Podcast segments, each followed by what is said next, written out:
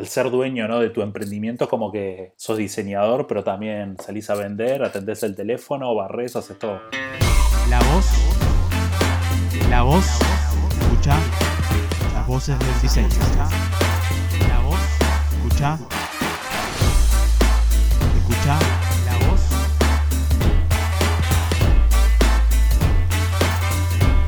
Escucha las. Voces del diseño. Hola y bienvenidos a Voces del Diseño. Yo soy Nico Suárez y hoy estoy acompañado por Nicolás Bianchi, Senior UX Designer en Mercado Libre, además es UX Expert del programa de expertos de Google y Design Sprint Master. ¿Cómo estás Nico? Bienvenido. ¿Cómo andas, Nico? ¿Todo bien? Toca yo.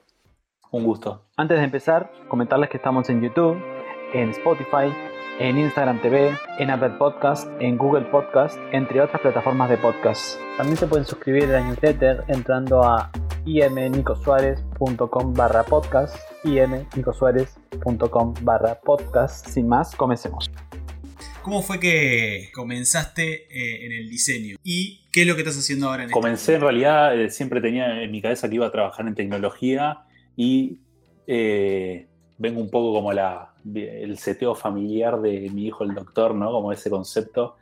Y dije, ta, quiero hacer ingeniería de sistemas, voy a ir por esa, por esa rama. De hecho, hice dos años de la carrera de ingeniería de sistemas. Y, y mientras lo hacía, me tiré, eh, veía en paralelo un amigo que estaba haciendo la UTU, eh, la de comunicación, estaba haciendo la, la tecnicatura en diseño.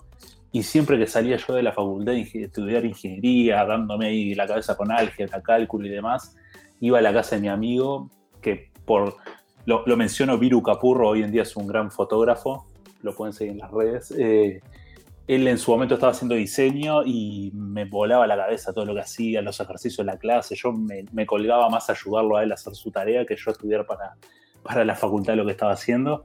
Y ahí, después del segundo año, dije, fui, encaré a mi vieja, le dije, mira, me voy a tirar a esto de lleno, es lo que me gusta. Y ahí me fui a Bellas Artes, como que nada que ver de, de estar estudiando ingeniería de sistema a Bellas Artes, me cambié el chip totalmente, que Bellas Artes es increíble, es otro mundo que está muy, muy bueno. Y también hice la tecnicatura en diseño, la que estaba haciendo mi amigo, y después hice todos los cursos y carreras que habían de diseño, de todo un poco. Y comencé o me volqué, creo como muchos también eh, se han volcado para el área publicitaria.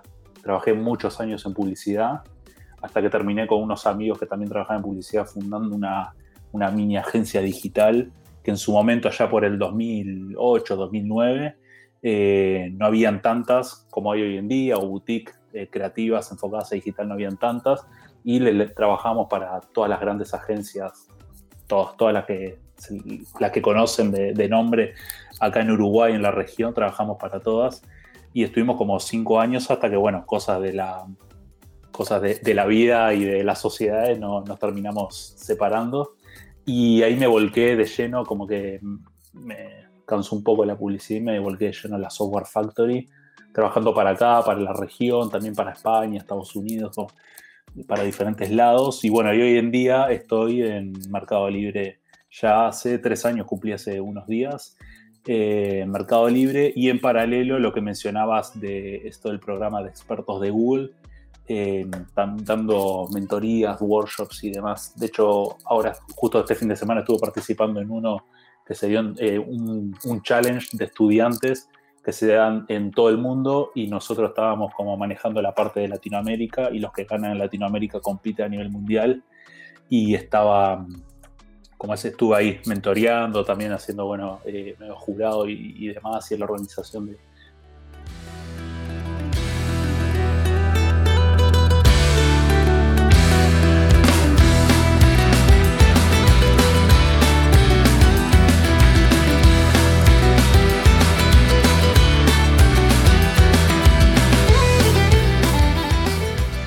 hablando ahí un poquito de, Google, eh, ¿cómo llegaste ahí a estar mentoreando y estar como jurado y, en estos programas de Google? Está buena la pregunta, de hecho me la hacen muy seguido y como que sienten esa inquietud participar, porque obviamente está, está buenísimo la oportunidad.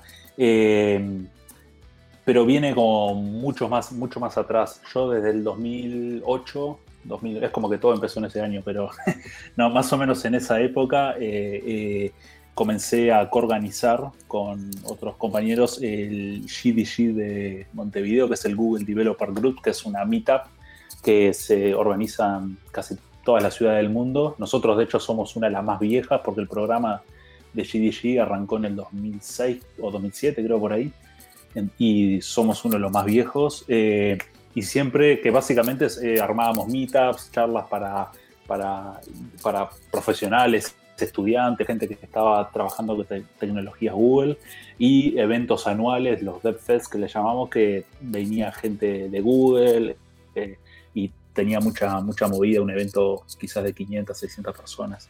Los últimos estuvieron bastante interesantes.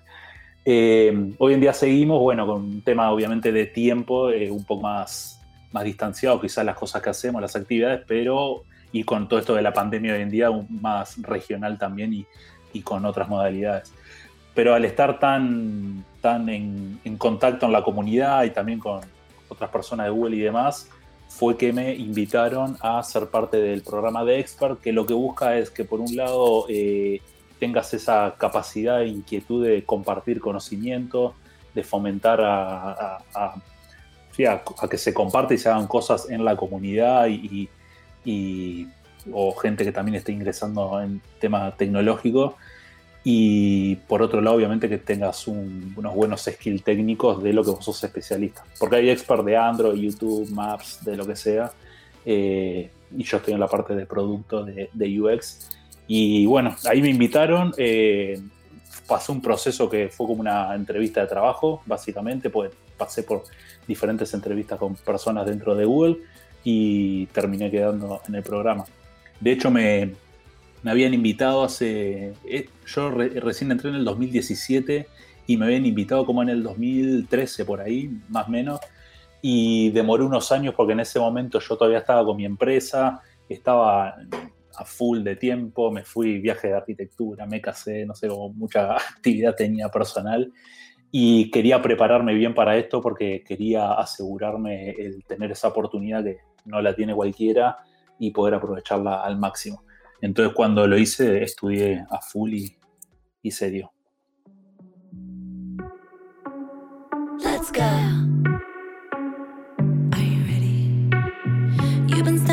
Nico, ¿hay algo que eh, en el diseño que te apasione? Que me digas, esta área o, esta, o esta parte del diseño me apasiona y me gustaría hacerlo siempre? qué, gran pregunta, pues todo. La verdad que soy como un e-, enamorado de todo. Eh, y como decíamos recién, ¿no? toda la parte esa artística, bueno, visual en diseño y demás me, me, me llama mucho. Eh, y en los procesos de trabajo y demás me gusta mucho investigar también. Eh, toda la parte de, del research que hacemos, el benchmark, toda, esa parte de investigación inicial me, me encanta bastante. Eh, y después relacionado a mi trabajo, bueno, obviamente después es una gran satisfacción para cualquier diseñador ver, ver su trabajo terminado me acuerdo cuando trabajaba en publicidad, ver gigantografía de un edificio o, las publicidades en los ómnibus y le decía, mira, mira, esa la hice yo, no sé qué. Eh, eh, como también es bastante gratificante ¿no? en, lo, personal. Y hoy en día ver aplicaciones que la están usando usuarios que se sienten felices con ella y le estás, le estás resolviendo un problema que quizás están teniendo de la mejor manera posible y de la forma más simple, ¿no? intuitiva de hacerlo. Entonces, y creo que es eso también, tener esa capacidad de resolver problemas y, necesidades para los usuarios, creo que es una de las cosas que, que, también que me, me, apasiona mucho, poder trabajar en eso y resolverle la vida mínimamente por lo menos.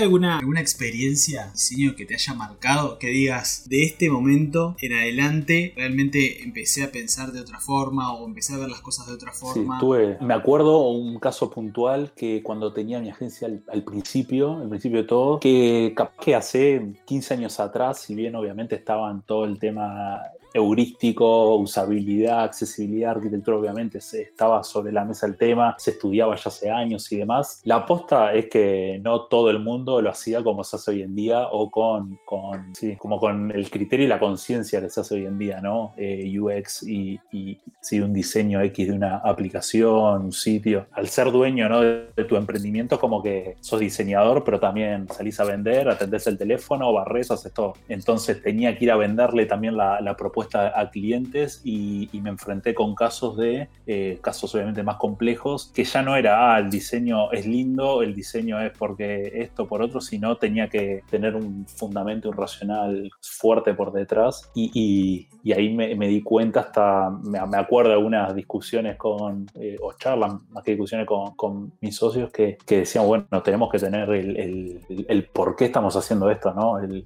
como el sustento eh, teórico por detrás que nos respalde, que no, no es, ah, esto me quedó increíble a nivel visual y nada más, porque eso se cae totalmente.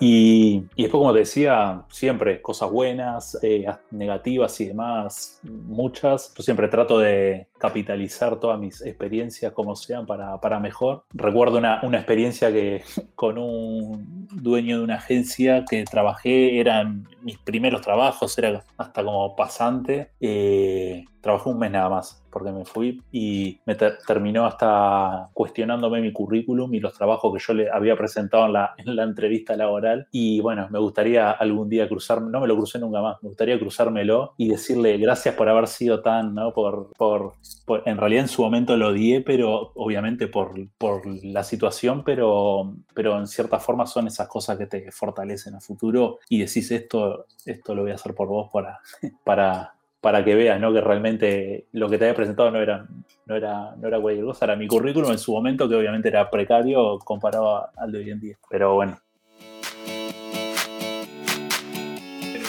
¿cuál fue el diseño más jugado que hayas hecho? Me acuerdo uno que fue, eh, también es como que me remonto, porque hoy en día obviamente la tecnología avanzó tanto que eh, si bien hay mil cosas más que vendrán y, y puedes hacer, seguir haciendo cosas muy jugadas, en su momento para una empresa de eh, cuadernos que querían hacer que los usuarios se pudieran diseñar, hacer diseños custom. O sea, vos entrabas a la web, te diseñabas toda la tapa del cuaderno, te llegaba a tu casa un par de días después. Eh, el diseño, podías subir fotos, podías poner tipo stickers, onda Canva, no sé si capaz que alguno conoce, pero bueno, de ese tipo. Y era, era como una especie de Canvas Illustrator todo ahí metido. Y, me acuerdo en su momento que nos no, partimos el bocho ahí en el equipo porque teníamos que hasta estudiar mucho cómo funcionaban los, los DPI, ¿no? todos los píxeles, todo el tema de la calidad de imagen en, en la web que labura 72 dpi. Y, e imprimir esto lo tenías que imprimir a 300 para que salga con una calidad impecable y, bueno, cómo, cómo hacer eso. Y fue un desafío bastante grande en su momento. Eh, cómo trabajar en baja en la web y después es, es como exportar todo en alta y también tener todo este software que, te, como te decía, manejaba vectores, stickers, imágenes y demás para armar todo ese collage que se armaban los usuarios, tipografías de todo tipo. Eh, entonces estaba bastante, bastante interesante. Fue hace como así 12 años atrás quizás y en su momento fue bastante jugado. Y también más o menos en su momento también, que era cuando estaba el auge de la realidad aumentada cuando empezaba a crecer todo eso, una empresa muy grande de Estados Unidos que quería ser, bueno, Estados Unidos e internacional, eh, no sé si puedo decir empresas, pero eh, era para, para, para Dior. Eh, y quiso hacer un trabajo en toda Latinoamérica de realidad aumentada con el celular, que puedas acceder de cualquier dispositivo hasta de gama baja y decíamos, pero con un Nokia 1100 no vas a ver cosas de realidad aumentada, eh, pero no tan así el Nokia 1100, pero sí, sí con dispositivos muy bajos hacer algo potente en 3D y demás. Y también tuvo bastante, bastante problemas. Además, según lo que escaneabas en el país, te, te, te mostraba eh, contenido del país, de la ciudad propia donde lo estabas escaneando, y ahí nos entramos a, dar cuenta con muchos temas de IP y demás que filtrábamos. Y por ejemplo, claro, de Uruguay sale con IP Argentina, o en su momento salía, me acuerdo, y capaz que acá escaneabas algo y lo veías en realidad aumentada, pero contenido que se mostraba en Argentina. Entonces, eh, nada, mucho como relajo tecnológico, ¿no? Y desafío tecnológico en su momento que nos dimos la casa contra la pared. Y y que si bien capaz estoy explicando o contando una anécdota, una experiencia más, un desafío más a nivel de tecnología, es la experiencia final del usuario, ¿no? Más allá del diseño, los colores y demás, o la parte de la UI, es toda la experiencia que obviamente vos a, alguien acá en Uruguay le mostrás contenido en Argentina, además vos escaneabas eso y después te daban un regalo, un descuento, no, no recuerdo bien cómo era, y y si te muestro algo de otro país, obviamente no te sirve para nada y, la experiencia es malísima. Como que es muy lindo el 3D, la, el realidad aumentada y todo eso, pero no, no funciona.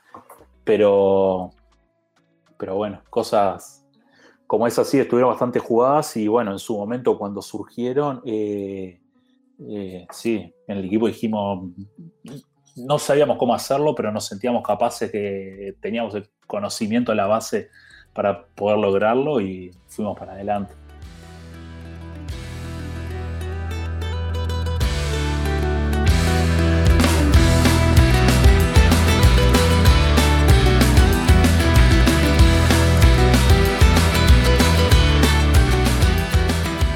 ¿Cómo, cómo ves vos la, industria del diseño en el futuro? O sea, ¿hacia dónde te imaginas que, podría llegar a ir o, te gustaría a vos que, fuera? lo veo, eh, lo veo hermoso, que se viene con, con toda. Eh, por suerte, el, en cuanto a diseño y de UX también puntualmente, ¿no?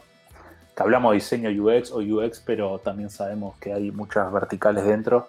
Eh, por suerte creo que ha logrado eh, tener un protagonismo muy importante el, diseñador UX dentro de una empresa eh, o el área de diseño UX en una empresa hasta terminar definiendo o, dicho de otra forma en realidad empezando definiendo la estrategia de un producto y cómo debe ser eso y no como antes que se definía todo y a vos te daban, bueno, ahora haceme el diseño sino como te salga y, que esa producción en realidad es como que se tomamos por suerte, porque creo que eh, obviamente es el camino correcto, que otro protagonismo dentro de las empresas. Eh, hay algunas que todavía les falta eh, mejorar ese protagonismo de UX dentro de la empresa, pero va por, por, buen camino y creo que va para, tiene mucho por delante. Después en tema también la, ahora en la actualidad de la pandemia, bueno, todo esto que se dio, que todo el mundo tecnológico avanzó muchísimo, o se habla, ¿no? Quizás que avanzamos 3, 4, 5 años eh, en temas tecnológicos, consumo de los usuarios de tecnologías y demás, y también ayudó a arribar fronteras, ¿no? Eh, tanto para muchísimas oportunidades y llegar a todo el mundo, tanto en lo laboral como de conocimientos, como de cercanía, como el... Nada, ya, es normal y eh, hablar con alguien tanto de acá, nosotros que estamos en el mismo país, pero eh, que esté en el otro lado del mundo, es algo mucho más normal que lo que era antes. Y, también obviamente para hacer algún trabajo puntual, para emprender, para lo que sea, o para compartir conocimiento. Y está, está muy bueno eso. Creo que en tema de para dónde va, eh, realidad virtual y todo ese se viene, se viene con todo cada vez más va, va a haber un área mucho más fuerte en eso. Ya sabemos que todo el tema también de automóviles autónomos, eh, eléctricos y demás, entonces lo que son, a mí me, me, fascinan lo que son las interfaces de los, de los autos. Siempre muero, eh, veo cuando, no sé, Tesla, eh, por decir una marca, saca una nueva versión de, de, su software, voy corriendo a ver todo el detalle. o como cuando SpaceX que, lanzó eh, el cohete y, también tenía como cierta novedad que los pilotos del cohete tenían, em, este, tenían todo interfaces digitales, touch y pantalla touch y manejaban todo por ahí que, eh, que estaba también muy bueno eso.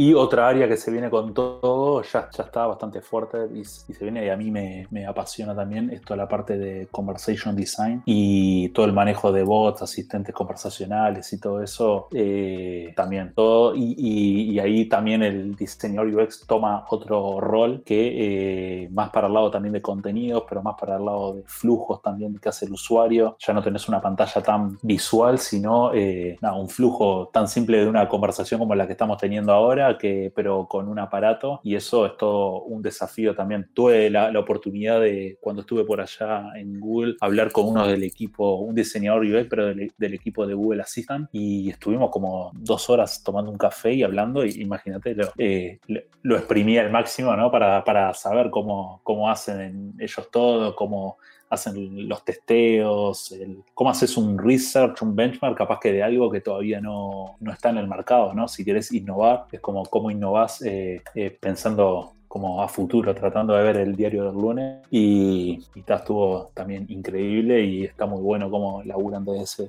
punto de vista. No, una cosa de como, para capaz que cerrar lo que me preguntabas sobre la industria. Eh, ya conté todo lo bueno, lo que sí veo malo que se está dando hace un par de años quizás, un poco más, y, se da no, no solo acá, eh, siento como que, no sé la palabra, pero como que en cierta forma que se prostituyó un poco el rol de diseñador UX. Eh, creo como que la profesión tomó mucho protagonismo, como decía, hay mucha demanda de trabajo porque de hecho hay pocos profesionales también que, estén, que estén trabajando eh, de manera sólida, bueno, que, que, en realidad en todo el área tecnológica no hay mucha demanda de profesionales y conozco muchos casos que capaz que se, dicen soy diseñador UX, soy experto, bla, bla, bla, eh, y muchos títulos más y, sé que capaz que hace uno o dos años recién se metieron en el tema. Entonces, eh, también hay, por suerte no la mayoría, pero hay algunos casos también volando por ahí en la vuelta, eh, nada, vendiéndose y eso creo que obviamente le quita peso a, a los que venimos trabajando hace mucho más tiempo me, estoy metiendo en un terreno medio peligroso, pero, pero, creo que es la verdad porque, bueno, si, si alguien que no tiene mucha experiencia está en los primeros años avanzando y, metiéndose área, eh, nada, después termina haciendo un trabajo mal, obviamente el que está del otro lado va a decir, los diseñadores UX eh, hacen cualquier cosa, etcétera, y no, y en realidad no sucede, entonces bueno, creo que también para cuidar un poco la profesión en sí.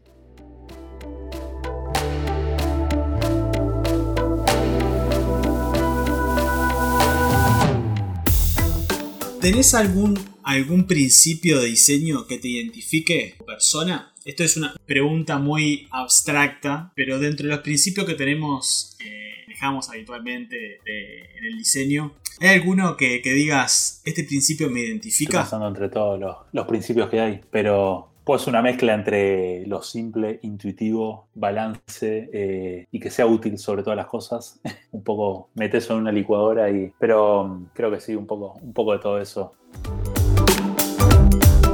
¿Cómo, estimulas tu creatividad? por lo general, eh, si bien me, gusta hacer mucho benchmark, estar siempre mirando las últimas tendencias, leer mucho al respecto sobre qué se hace, cómo se hace y por qué, como hablaba hoy más al principio, el, racional, el fundamento teórico por qué estás haciendo algo, para esa como más la parte dura y analítica, pero que obviamente es una buena base para, para después poder innovar, hacer algo más creativo, eh, hacer cosas que no tengan nada que ver, cerrar la computadora totalmente, hasta a veces estoy atascado con algo, estoy dos horas ahí dándole vuelta, vuelta, vuelta, me voy, capaz que doy una vuelta, ahora acá estoy en casa, salgo a la terraza, me, me despejo unos minutos y quizás que... Eh, 15 minutos que no trabajé, por decirlo, no trabajé entre comillas, porque en realidad mi cabeza siempre está ahí a, full pensando, pero eh, me sirven de mucho y, que si seguía en la computadora iba a seguir atascado dos horas más.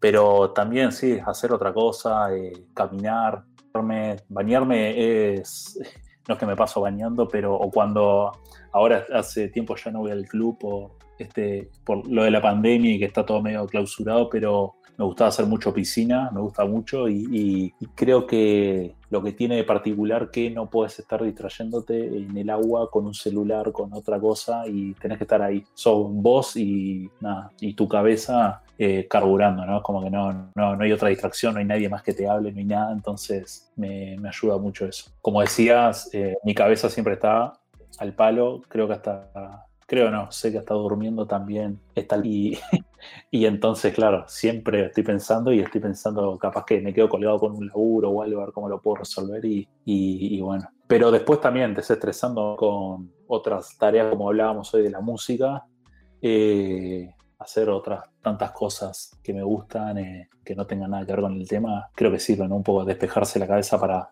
para volver al laburo con todo.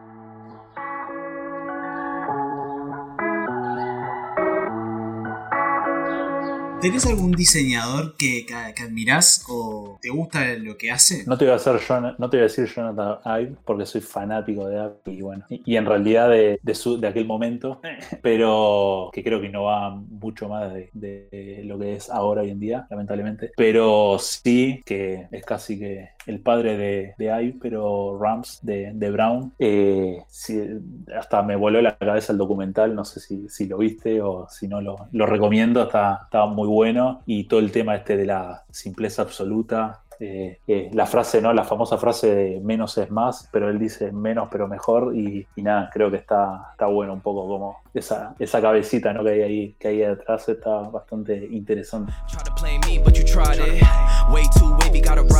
¿Cuál es tu herramienta clave para, para diseñar? Ah, mira, es una pregunta que en varios cursos que doy o charlas eh, me preguntan y es gracioso porque me preguntan como esperando, ¿no? me gusta ver también como la reacción del otro lado, esperando como, me, va, me va a contar el truco, la receta, me va a decir, no sé, es tal herramienta y ya está, aprieto dos, tres botones y se hace todo solo. Eh, y por suerte conozco muchas y soy, creo que soy muy bueno, tengo bastante facilidad para adquirir herramientas, conocerlas, para, eh, tengo mi, lado nerd ahí que me gusta también bastante investigar lo técnico, pero, pero lo mejor para diseñar es el lápiz y el papel, sin duda. Es como que nada le gana, te puedo decir cualquier herramienta de diseño, pero nada le gana al lápiz y el papel y, para, también para pensar un poco más en abstracto, eh, hay que alejarte un poco de la compu, de, también de fomentar un poco más la creatividad, de creo que sí, todo.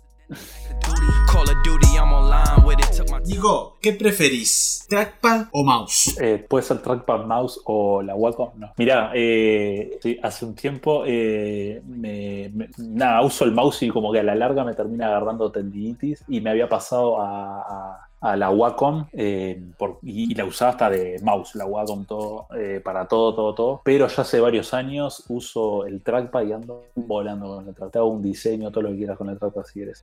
Así que si, si, me da para elegir, te voy a elegir trackpad, pero, pero bueno, tengo el Magic Mouse y el no sé qué, todo lo que. Pero el trackpad es mi mejor amigo hoy en día. ¿RGB o CMYK? RGB el tiempo, 100%. CMYK me dio tanto dolor de cabeza en el pasado que no. ¿Tenés alguna tipografía que te guste? es como que me encanta el mundo tipográfico, pero no, no soy, viste, que hay la gente más nerd así, como que se mete de lleno. Eh, eh, me gustan mucho las que son tipo handwrite, se escriba las tipo escrito a mano, que me gustan mucho y hoy en día creo que estoy muy acostumbrado a las más de tipo las simples, las palo seco, roboto, próxima nova, helvética y creo que me decanto más por ese lado. No te voy a decir Comic Sans, eh, pero, pero creo que me decanto más por ese lado. Creo que la, simpleza, eh, adaptabilidad que, tiene, que tienen esas tipografías también lo es todo, ¿no? Nada, donde la pongas, como la uses, todo eh, va a funcionar y, y, y creo que ahí hay un gran problema también. Mucha gente quiere usar una tipografía un poco innovadora y así está, está divina, pero si capaz que es un cuadro de arte, porque no te puedo, no leo nada de lo que dice. Entonces, es como si vamos a hacer algo que sea usable por un usuario final, el ABC que se entienda, que sea simple, entonces bueno, creo que esta lo resuelven muy bien.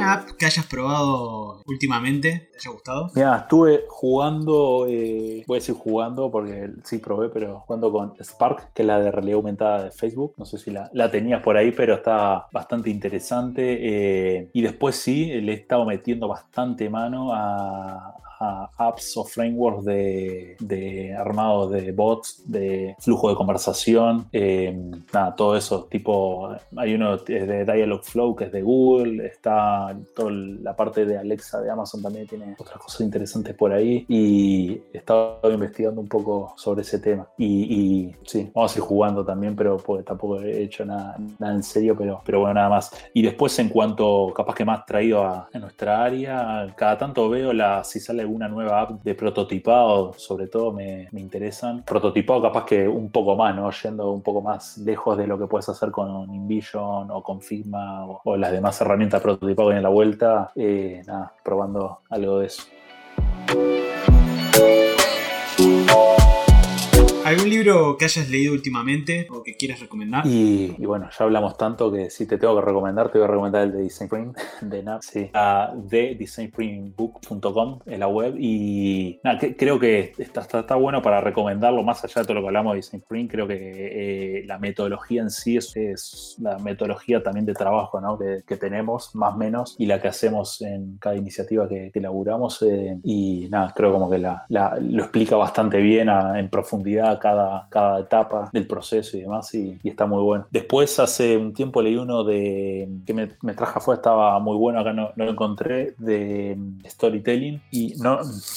Lo tengo por ahí, no, no voy a ponerme a buscarlo ahora, pero, pero en sí el tema de storytelling también está muy bueno y es muy importante en nosotros, ¿no? Cómo contar una historia. Nosotros contamos historias en interfaces, básicamente. Entonces, eh, nada, está bueno ser conscientes de eso, de cómo estamos contando la historia, cómo es el flujo dentro de la interfaz que estamos trabajando y, y- y cómo la va a interpretar hacia el usuario. Entonces, como que storytelling también aplicado a, a UX está bastante interesante también como, como tema para leer. ¿Qué consejo le darías a las nuevas generaciones de diseñadores? Consejos, bueno, que estudien mucho, hay mucho material, mucho material hasta internet. Ah, Cada tanto me pasan preguntando por LinkedIn, Twitter, no sé, por todas las redes sociales me- que me encuentran, me preguntan eh, qué pueden estudiar para profesionalizarse más en el tema y o dónde y demás eh, eh, pueden encontrar cosas y bueno, hay muchísimo material para estudiar. Después que mucho foco también y que no, no pierdan tiempo, traten de optimizarlo al máximo porque el, tiempo es finito y los años te pasan uno tras de otro y, nada, y se pierde el tiempo co- como loco. Entonces, eh, y hasta en esta área de UX es todo apasionante y como nombramos hay muchísimas aristas, entonces como que también decantarse por una, ¿no? No, no empezar capaz que, sí, sí, voy en contra de lo que te dije recién, que estuve jugando para, para ver qué, qué onda y como hobby la parte de, de realidad aumentada, de bots, no sé, como esas cosas nuevas. Pero si me voy a dedicar a algo, bueno, darle de lleno. Si voy a hacer realidad aumentada, de lleno a eso y no perder tiempo con otras cosas eh, y ser el mejor, tratar de ser mejor en eso.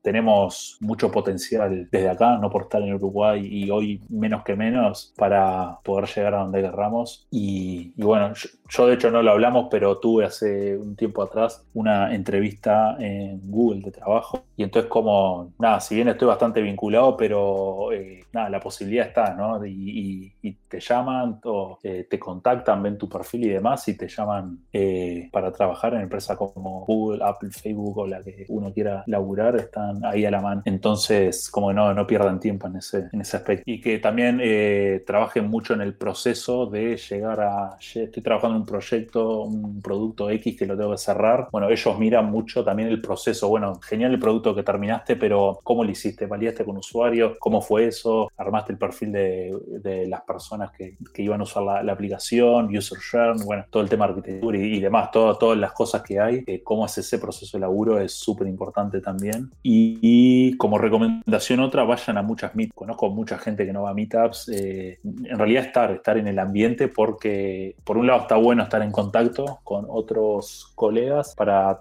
hablar también, compartir información y ver problemas que otros tienen y, nos pueden servir, pero, pero nada, estar ahí como también el ambiente, tanto en el país que se esté o, internacional. Y bueno, y dos cosas más, pensar en grande, un poco lo que decíamos recién, pensar fuera de, en este caso de Uruguay o del país que se esté, pensar en grande y para afuera y echemos este impulso tecnológico que nos dio y digital que nos dio el COVID. Si tiene algo bueno, creo que una de las cosas puede ser esa. Eh, y después anímense a emprender, creo que se aprende muchísimo emprendiendo, por más chico que sea el proyecto, eh, se aprende muchísimo, dándose la cabeza contra la pared, como también es una buena forma de aprendizaje.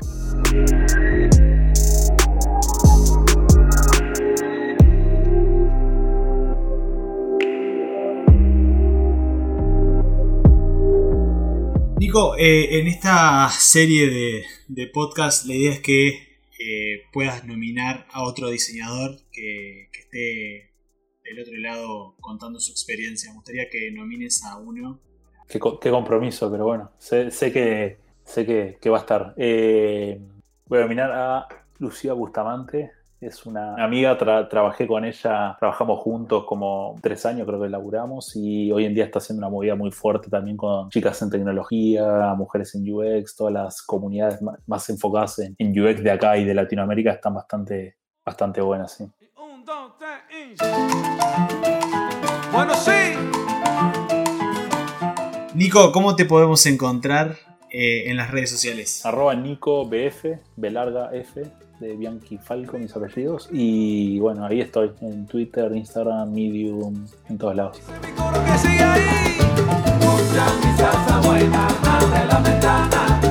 Muchas gracias por tiempo, por sumar tu voz a este grupo de voces del diseño, contarnos tus, tu experiencia. Bueno, muchas gracias. Estoy abierto para todos, preguntas que tengan y demás. Y bueno, me, alegro de haber participado acá, que está genial esta iniciativa. Y felicitaciones a vos, que sé, lo que cuesta llevar algo adelante, ¿no? Tiempo, compromisos, cosas que dejamos de lado para hacer esto. Y, bueno, buenísimo que lo, estés haciendo. Y me alegro sumar mi granito de arena al, proyecto en sí y obviamente al resto de los colegas y amigos que tanto acá o en la región y otros países.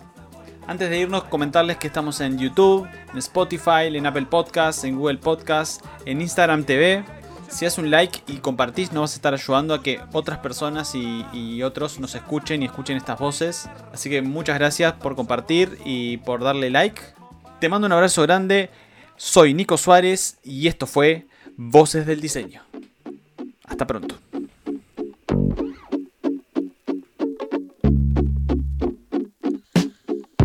Voces